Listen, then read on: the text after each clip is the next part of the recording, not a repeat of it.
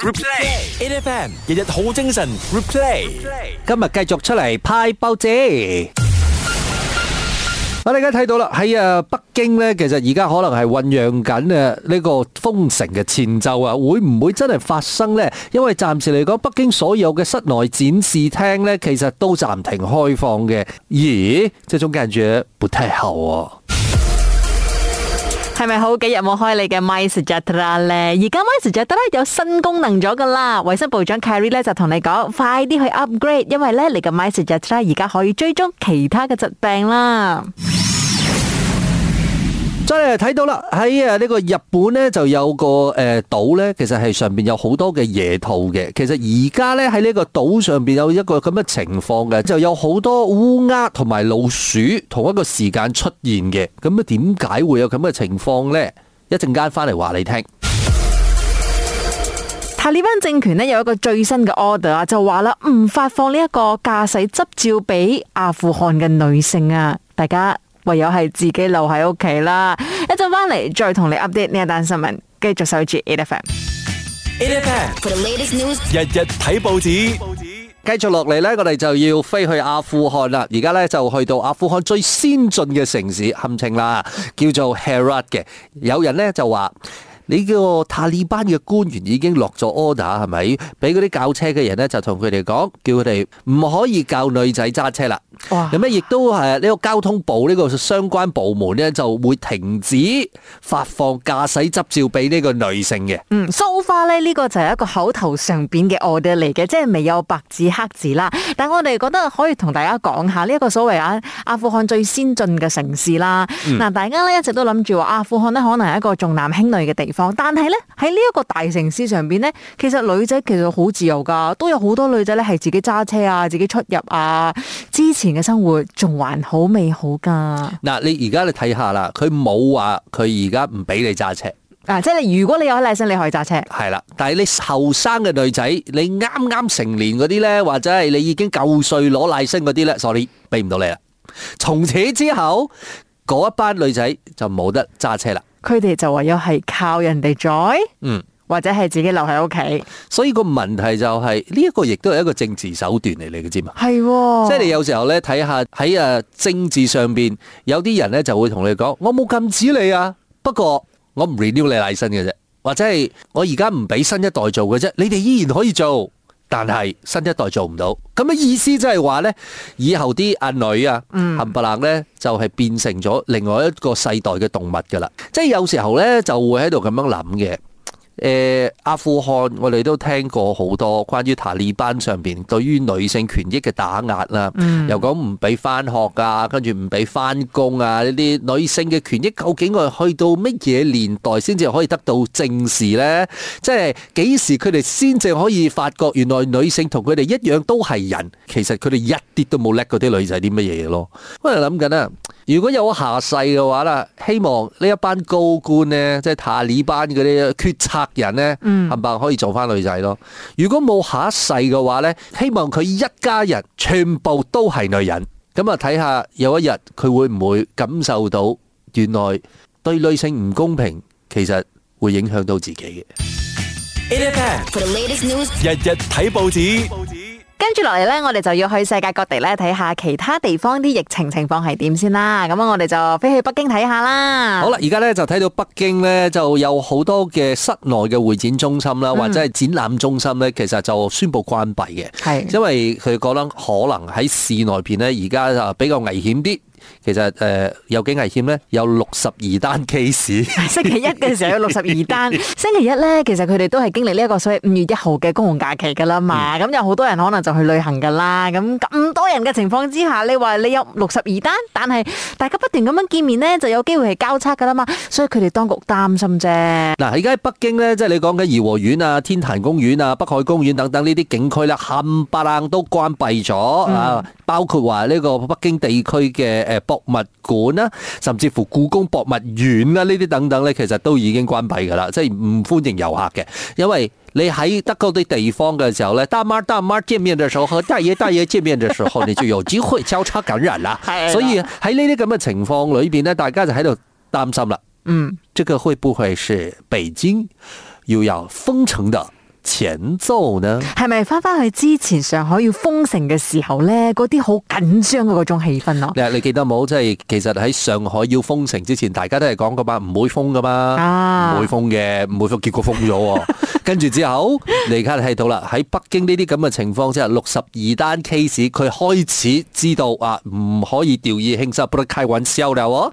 因為看到一個上海已經焦頭爛額了嘛，所以繼續落嚟呢，你係睇下北京啲人呢，其實而家係開始做足準備措施啦。嗱。喺呢啲咁嘅情況之下啦，我覺得有幾個可能性嘅。點啊？第一個可能性呢，就係北京有好多人呢，就應該會係即刻走。係即刻離開北京，係去啦其他可能比較安全翻啲嘅地方。你講除咗係北京嘅外國人比較容易啲啦，因為你攞住外國嘅 passport 你走容易啲啦嘛。但係如果你係中國人嘅話，你可以離開北京嘅，其實呢個時間亦都會係 so call 最後嘅時間㗎啦。最關鍵嘅時間㗎啦，係啊因為佢可能講封嘅話咧，聽日就封啊，後日就封㗎啦。你到時候想要走就走唔切咗嘅唔。係，即係佢可能係咪？佢講佢決定要封嘅時候，你唔會知㗎，你收唔到消息㗎嘛。係啊佢跟住半夜嘅時候，佢就攞住啲鐵板，攞住啲鐵釘，跟住攞個錘仔係咪就去你屋企樓下，佢就叭叭叭叭叭叭叭叭開始就封㗎啦。幾緊張啊！唔係，即係呢個就喺上海出現嘅問題係啊咯。係啊，所以究竟呢個會唔會係北京封城嘅前奏呢？嗱，我覺得就好有可能噶啦，嗯因為其實而家睇到咧喺北京嘅生活呢，對於我嚟講係有啲難想像嘅。嗯，因為你除咗講話咧呢一啲所謂室內嘅呢啲會展中心啊，又或者係展覽廳啊關閉之外啦，佢哋都已經定咗一個時間表㗎啦。星期二到星期四之間呢，大家要做一個好大規模嘅嗰啲檢測，即係叫你落樓，然之後全部做 test。下來做核酸，沒有彭于晏，不用化妝。呢一個呢，就真係好似上海當初要封城嘅時候有做嘅事情。 嗱，好老實，馬來西亞之前、我哋曾經都係依賴做 PCR 嘅，係，之後我哋而家已經 move on to RTK，跟住之後就係自己嘅自發性嘅 social responsibility 啦。嗯嗱、但係你睇下而家北京，你成個中國，大家依然係好依賴核酸啊。嗯，每一次有啲乜嘢都係核酸，有啲乜嘢都係做核酸。你諗下佢哋嘅 lab，你可以承受得幾多？每且一日咧。而且你係睇到係咪嗰啲做核酸嘅嗰啲長龍啊，係排到好長好長嘅，即係成條街呢，所有嘅人呢一齊落去排嘅，甚至乎有啲朋友都講㗎啦嘛，嗯佢、可能呢七日啊十日呢都冇落過街，唯一一次落街呢就係去檢查呢一個核酸，嗯結果嗰一次佢就 positive 咗啦。嗱，我哋而家要話俾你聽啦，其實好似喺北京咁樣樣啦，而家你翻工翻學呢，係一定要攞住一張四十八小時裏邊有效嘅核酸 negative 嘅證明，所以每兩日要做一次啊。係每兩日要督一次鼻哥，而且係哇 negative。跟住如果你要搭公共交通工具嘅話呢，你就要七日裏邊有個張 negative 嘅核酸證明，兩日就要督鼻哥一次啊嘅。真係唔係我哋平時嘅啲 self test 咧，係真係要做 PCR 咧。而家核酸係真係 PCR，所以 thankfully，其實而家我喺馬來西亞都覺得感恩，感恩，真係感恩。 A F M For the latest news, 日日睇報紙 So far，大家係咪好享受唔使誒用誒 Messenger Trust scan 呢個誒 QR code 嘅生活咧？又唔係嘅，有時候咧，你去到啲店口前面啦，你睇到嗰個 QR code 嘅時候，係咪你都喺度諗緊係要 scan 啊咧定係唔要 scan 咧？我覺得未慣啊啊，，咁啊，當然啦，係未慣嘅。 係啦，未慣啊。所以你講緊係咪之前誒，即係好多朋友啦，包括阿姐都講，喂，我哋已經可以將我哋嘅 Messenger Trust 咧就 move 去最後一面啦。係或者係咧，我喺上網咧睇到有啲朋友咧，其實成個 Messenger delete 咗你知冇？點解 delete 咗佢？又咪講咗好需要用到 Messenger 嘅咯？。即係我覺得佢係真係傻傻豬嚟嘅冇聽我哋 A F M 嘢好精神咧，咪就係咯，哎呀你如果你要出國嘅話，記得嗰個 vaccination certificate 係需要係 show 俾人哋睇嘅，OK？嗰個 message 咧係千祈唔可以 delete 嘅。而家我啊真係要話俾你聽啦，即係而家好多人就講五月一號開始唔使 scan message a t r a s 個之後咧，其實你睇到佢嘅使用率咧就大跌嘅，啊跌咗七十三點八個 percent 啊！嗱、啊個問題就係、個 message a t r a s 其實你依然都唔可以由第一面 move 到去最後一面。嗯，呢啲點解？點解啊？因為你入魔嘅時候，佢始終都要仲係睇你嘅 status。係啊，我尋晚咧去食個晚餐啦，佢都係要睇下我 status，睇下有冇紅色，冇紅色先至可以入去。即係個問題就係係咪？你啊企喺嗰條龍好長嘅嗰條龍嗰度咧，嗯你又霸住個位，跟住因為你點解你揾唔到 你嘅 m i c 得啦？外放第一邊啦，嗱，外放第一邊啦。啊！你再扮拉扮啦，你放最後一面嘛，跟住最後一面就揾唔到啊！係我 miss 咗佢放佢去邊度，跟住最驚你就唔知放喺咩 group 咗，啊就抄唔到啦。死啦！你尋晚就係喺嗰個籠前邊咧，係啦阻住其他人啊啦我。就喺嗰度塞住架車啦，就好似人哋過掏嘅時候係咪啊？揾唔到 touch and go。 或者冇 reload。系啦，跟住我就喺度塞住啊！嗰條人佢 就哦，後邊啲喪屍開始講：我肚餓啊，肚餓啊！不過咧，都係同大家講咧，可能咧就係兩三日咧都冇開你嘅 MySejahtera 啦。其實而家 MySejahtera 咧有一個全新嘅功能㗎啦，所以咧衞生部長咧都同大家講：喂，快啲去 upgrade 下呢個全新嘅功能咧！我尋晚咧都 upgrade 咗之後咧，去玩過你，因為而家咧你喺 MySejahtera 咧就可以追蹤，除咗 Covid 之外咧，都有其他嘅疾病可以幫你追蹤㗎噃。嗱，我哋講緊呢啲疾病咧，就包括咗誒手縮口症啦，仲有骨痛熱症啦，跟住誒狂犬症啦，同埋啊麻疹等等嘅活躍病例，所以大家咧就可以喺呢一個 app 裏邊睇得到嘅。嗱。衞生部長又出嚟同你講，佢有新功能啦。我啊依然係堅持同你講，唔好將佢擺喺最後一邊或者係啲隱蔽嘅地方，你一定要隨時都開得到。我哋都仲係需要 My s a j a t r a 嘅，OK？講完。 8 FM 嗱，我哋繼續落嚟咧，就要帶大家飛去日本玩啦。知啦，其實好多人咧，真係好掛住日本嘅。不過我哋今日咧要介紹呢個地方咧，有一個特別嘅名稱同埋一個特別嘅 feature 嘅。佢嘅名咧就叫做啊 Okunoshima 大久野島。嗱。聽過呢一個名嘅朋友咧，大家就知道啦，佢應該就係喺誒呃廣島附近啦。跟住之後喺佢裏邊咧有一個特別嘅誒呃特徵咧，就係呢個島上面就好緊要多兔仔，好緊要，好緊要多兔仔。求威你 u s a g 啊嗱嗱，啊我哋要講一講先。其實點解呢個島上面有咁多兔仔呢？就相傳喺七十年代嘅時候，有幾個人，跟住佢哋冇嘢做，佢哋喺嗰個地方放咗八隻兔仔。係結果你知道兔仔最叻係乜嘢？最叻係咩啊？ 生繁殖係咪？係啦，就一直 生，一直生，一直生，所以而家成個島上面冚唪唥都係兔仔。其實都係一件好事嚟嘅。咁由於咧佢有咁多咁得意嘅兔仔嗯啦，所以咧就搞黃咗當地嘅呢一個旅遊業啦。好多啲遊客們咧就睇到哇，好趣致，好得意啊！就希望可以入到啦，同嗯啲兔仔影相啦。咁兼且咧就係買啲嘢俾兔仔食啦。嗱，因為喺呢個島上面咧，suppose 呢咧，呢個兔仔係受保護冇天敵嘅，嗯，所以入邊係冇狗啊、冇貓啊，係去誒蝦呢啲兔仔啊，或者係捕獵呢啲兔仔嘅，所以咧呢啲兔仔其實係可以好安安穩穩喺呢個地方咧，等大家餵佢食嘢嘅啫。係嗱，但個問題就喺島上邊咧係冇專售呢個兔仔嘅啲飼料嘅，嗯，所以咧其實係靠啲旅客自己本身咧帶啲食物入嚟俾兔仔食。同埋大家係自己帶自己想帶嘅，係啦即係你可能帶麵包啦，你可能帶 carrot 啦，你可能帶其他你食剩嗰啲嘢啦，都有噶。即係好似嗰啲人咧講嚇，我請你食飯啦，跟住之後佢又完全唔知道你唔食牛肉， 然之後帶你去食牛肉，係啦，跟住之後咧佢就帶好多牛肉俾你食咁嘅樣，你食唔食啊？你梗係唔食噶嘛，嗯你梗係唔食嘅時候佢又咪點樣？佢擺嗰度咯，佢擺嗰度嘅時候就賴嘢啦，因嗯為點解咧？呢、個地方佢雖然冇誒自己嘅天敵，呢兔仔冇天敵，係但係呢個地方有好多乜嘢咧？烏鴉啊同，老鼠。其實係引出嚟㗎。所以嗰啲嘢呢，就係、你講嘅烏鴉、老鼠啊，甚至乎係野豬啊，佢哋本來係冇嘢食嘅，即係佢哋要揾嘢食嘅。咁啊，但係呢，因為你哋全部人係咪將啲兔仔唔食嘅嘢係咪擺喺嗰度？結果呢，佢哋就多咗好多嘢食啦。多咗好多嘢食嘅話呢，佢哋就開始繁殖啦。所以呢個島慢慢開始除咗兔仔多之外呢，亦都係烏鴉多、老鼠多同埋野豬多。所以佢唔可以淨係叫兔島啦，佢可能就會變成烏鴉島啦、 野豬島啦、老鼠島啊。嗱，你要知道咧，其實一個島係得咁大嘅啫係。你而家開始呢個烏鴉同埋呢個老鼠嘅數量一多嘅時候咧，佢一定會影響到兔仔嘅數量嘅。即係譬如話，呢啲細只嘅兔仔就會被捕食咯，哎呀，係喎、老鼠就會開始嚟捉咯。跟住你老鼠嘅數量開始多啦，野豬嘅數量開始多啦，你嘅生存空間一定會受到威脅噶嘛。所以而家啊，啲人咧就開始發覺有呢個問題啦。咁咧就開始就話，而家係咪應該要好好地認真地去教育下啲入到去睇兔仔嘅人咧？其實應該要帶啲咩食物俾啲兔仔咧？你唔好再將啲食物留喺嗰度啦。如果唔係嘅話，會有更加多嘅兔仔其實就會受到影響嘅。 You're listening to 日日要識咧。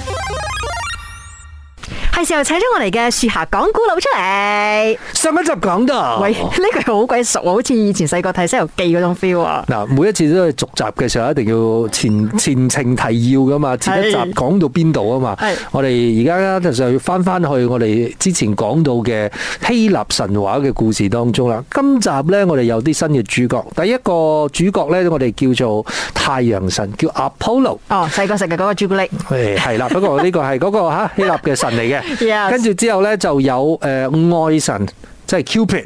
啊，呢一個 OK 射箭，如果射到愛神箭喺你身上嘅話，你就會談戀愛噶係啦。啦，佢哋兩個其實係表兄弟嚟嘅。哦，OK，因為咧，其實 Cupid 嘅阿媽咧係 Aphrodites，Aphrodites 咧就係愛美神，亦都係維納斯，哦，Venus 啊，係啦，維納斯哇女神就係愛美神，所以咧，誒、有一日呢、個 Cupid 咧就喺樹下邊咧就練弓箭啦，因為佢嘅武器係弓箭嚟噶嘛，跟住佢阿媽就喺個樹上邊咧就誒攤頭嘅時候咧就忽然間阿波羅行過啦，作為太陽神，佢都係弓箭強手嚟嘅，佢就睇到 Cupid 喺嗰度練箭啦，阿波羅就。佢又唔係有心去羞辱佢啦，佢係行過去拍拍呢個 Cupid 嘅膊頭，就同佢講：細路哥唔係玩大人嘅嘢。哎呀，唔係，因為咧可能 Q B 係生得比較矮細翻少少啫，係嘛？你只 B B 啫，我係個樣後生嘅啫嘛，做咩你咁樣歧視我？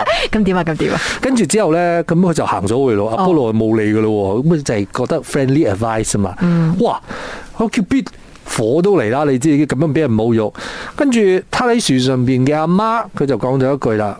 我美神就講：我係你，我唔忍喎。哎呀，煽風點火喎！哇！所以呢個時候叫 b i t 啊，真係忽然間怒火中燒，拿起支箭，跟住就射呢個阿波羅啦。誒，咪住先，Q B 之戰呢係啲愛情戰嚟嘅喎，咁咪益咗阿波羅咯。嗱，咁佢就係有咁樣嘅計劃噶嘛？你睇諗住益佢，你睇下 Q b i t 有幾老謀深算先啊！陰毒 係嘛？我又唔好講陰毒 啦，始終都係神啦。不過首先第一支箭咧射到阿波羅嘅就係金箭嚟嘅 OK 金箭係會令佢談戀愛，想要談戀愛嘅。 OK 所以阿波羅咧，當時即刻就想要 fall in love。咁嗯另外咧，佢就拿起另外一支箭，就拿起支原箭咧，就即刻喺地下揾求其一個女仔就射咗出去啦。點知呢個女仔一中咗支箭之後，佢係完全唔想談戀愛嘅，哦充滿咗現代思想女人嗰種心態咧，就係我要獨立，我唔要戀愛，我亦都唔需要男人呢啲咁樣嘅嘢嘅。所以阿波羅咧就愛上佢，而係啦佢就唔愛阿波羅啦。跟住阿波羅飛落嚟凡間就追住呢個女仔啦。呢、個女仔走啊走啊走走走，你點可以走得贏呢個太陽神呢？結果。呢個阿波羅捉住佢就話：我係太陽神，嫁俾我啦！你可以榮華富貴、長生不老呢啲等等嘅廢話啦，嚇啱篤鼻嘅嘢啦。跟住呢個女仔就一直喺度求救啦，先發覺原來呢個女仔嘅名咧叫 Daphne。Daphne 唔係一般嘅女仔，嚇佢阿爸原來大有來頭，佢阿爸原來係河神嚟㗎。河神，河神有啲咩功能㗎？河神其實個功能唔係太重要，原因係因為你喺太陽神面前你什麼都不是，所以呢個時候佢老豆就同佢哋講：我救唔到你阿啊女，究竟點算啊？阿女講：我唔理啦，你就算犧牲我，我都唔想見到呢個男人噶啦。 You're listening to 日日要識咧。因為頭先啱啱講下集分曉啊嘛，係啊但係好快好就下集咗。勁㗎！今次 你就講到啦，呢一個阿波羅要追嘅所謂平凡女子咧，佢其實一啲都唔平凡，有個河神阿爸嘅。係啦，我阿爸就同佢講：喂，你哋嘅追緊你嗰個係太陽神嚟㗎，你要我點樣喎？我幫唔到你啦，都唔夠佢打。跟住個女就講：我唔理啦，總之我唔想見到呢個人啊！你就算犧牲我都好啦，哇我就唔想見到佢。咪住先，阿波羅靚唔靚仔㗎？咁大犧牲嘅。阿波羅傳説當中梗係靚仔啦，但係個問題因為呢個女仔係中咗嗰個原箭啊嘛 Cupid 射出嚟嘅係啦，阿 Daphne 中咗原箭嘅話，佢就係唔想談戀愛嘅。係啊，所以佢佢就寧願犧牲自己啦。咁呢個時間呢，呢、個河神就話 O K 咯，我冇辦法咯，佢就將自己嘅女變成咗一棵樹。嚇好大犧牲下喎。啊阿波羅就喺佢面前呢，就睇住佢最愛嘅人。變成一棵樹，呢一樣嘢就令到佢好傷心啦。嗯哇！真係嗰個時候就會覺得，你情願變成一棵樹你都唔愛我，我究竟我究竟做錯咗啲乜嘢嘢？哇結呢個果先發覺啊，攻心 計最毒嗰個其實佢名叫做 Q B。 Cupid 就因為 Cupid 亂射箭嘅關係先搞到咁。但係呢個時間呢，阿波羅咩叫做浪漫呢？呢種咪叫浪漫咯。點啊？阿波羅對住棵樹 就同佢講：你諗住你變咗棵樹就可以停止我對你嘅愛？你太天真啦！由今日開始，我會用你嘅樹枝嚟做我嘅皇冠，同埋攞嚟做我啲箭，因為佢本身都係射箭噶嘛。係啦啊，，跟住我會用你嘅樹木嚟打造我自己嘅呢個戰車。我對你嘅愛會令你呢一棵樹一年四季唔會有落葉嘅一日，兼且我仲要你永世長青。所以呢一棵樹從此之後就變咗一棵叫做長青嘅月桂樹，亦都係咁嘅樣。Daphne 呢個女仔其實就變咗月桂女神。月桂树飘香，那夜风凌月光，我的爱不一样。所以你明白嗎？我的愛為什麼不一樣？就是因為你變成的樹，我還是一直愛着你。哇！我以前聽呢首歌嘅時候，完全唔知道背後嘅古仔啦，都唔知道原來都係咁浪漫嘅。嗱，即係好老實咁講，佢亦都係反映翻古時候嘅希臘人咧對愛情嘅期望啦。咁、係其實裏邊亦都有呢啲咁樣嘅煽風點火啊，或者係有啲人性嘅缺點喺裏邊咯。我覺得到而家都係咁嘅。現實當中，如果你好愛一個人，無論你係好愛一個男仔或者好愛一個女仔啦，你一直都追唔到嘅話呢，實係嘅 Cupid 妒忌你咗，完所以有時候你都唔好太責怪你自己嘅樣貌，全唔關你事啦。係啊，可能 Cupid 射錯箭咯。所以你可以怪佢，冇乜所謂嘅，因為唔關我事。 咁我可唔可以怪 Cupid 㗎？點解嘅？成翻個靚仔俾我啊嘛，喂！做咩？你而家 Andrew 唔得咩？得啦，OK 啦，好啦，冇乜所謂啊，姐，你都係月桂女神哦，你終於知道你嗰個朵係點樣嚟噶啦。每逢星期一至五早上六點到十點，A F M 日日好精神，有 Royce 同 Angeline 陪你過一晨，A F M。